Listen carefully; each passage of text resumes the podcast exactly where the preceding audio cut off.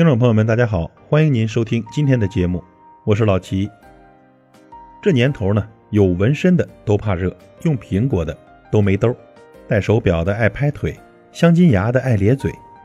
现如今啊，没结婚的像结婚的一样同居，结婚的像没结婚一样的分居，动物像人一样穿衣服，人像动物一样露着肉。小孩子像大人一样成熟，大人呢像小孩子一样幼稚。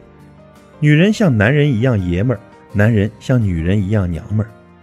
没钱的像有钱的一样装富，有钱的像没钱的一样装穷。网上说啊，现在存折里不到百万的不叫存款，叫余额。审视了一下自己，原来自己的那点儿只能叫手续费，有时候连手续费都不够。上面的话呢，虽然有点讥讽，但也很现实。我们慢慢的明白了，戴三百块的表和三百万的表，时间是一样的；喝三十块的酒和三千块的酒，呕吐是一样的；住三十平米的房和三百平米的房，内心的孤独是一样的。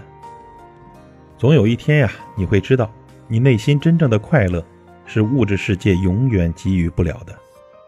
抽十块钱的烟和抽一百块钱的烟，对身体都不好。坐头等舱和坐经济舱，失联了一样都回不来。所以想明白了，知足常乐，和谁在一起活着才是最重要的，谁能陪着你，才是最难得的。生活已不易，我们且行且珍惜。感谢您的收听，我是老齐。再会。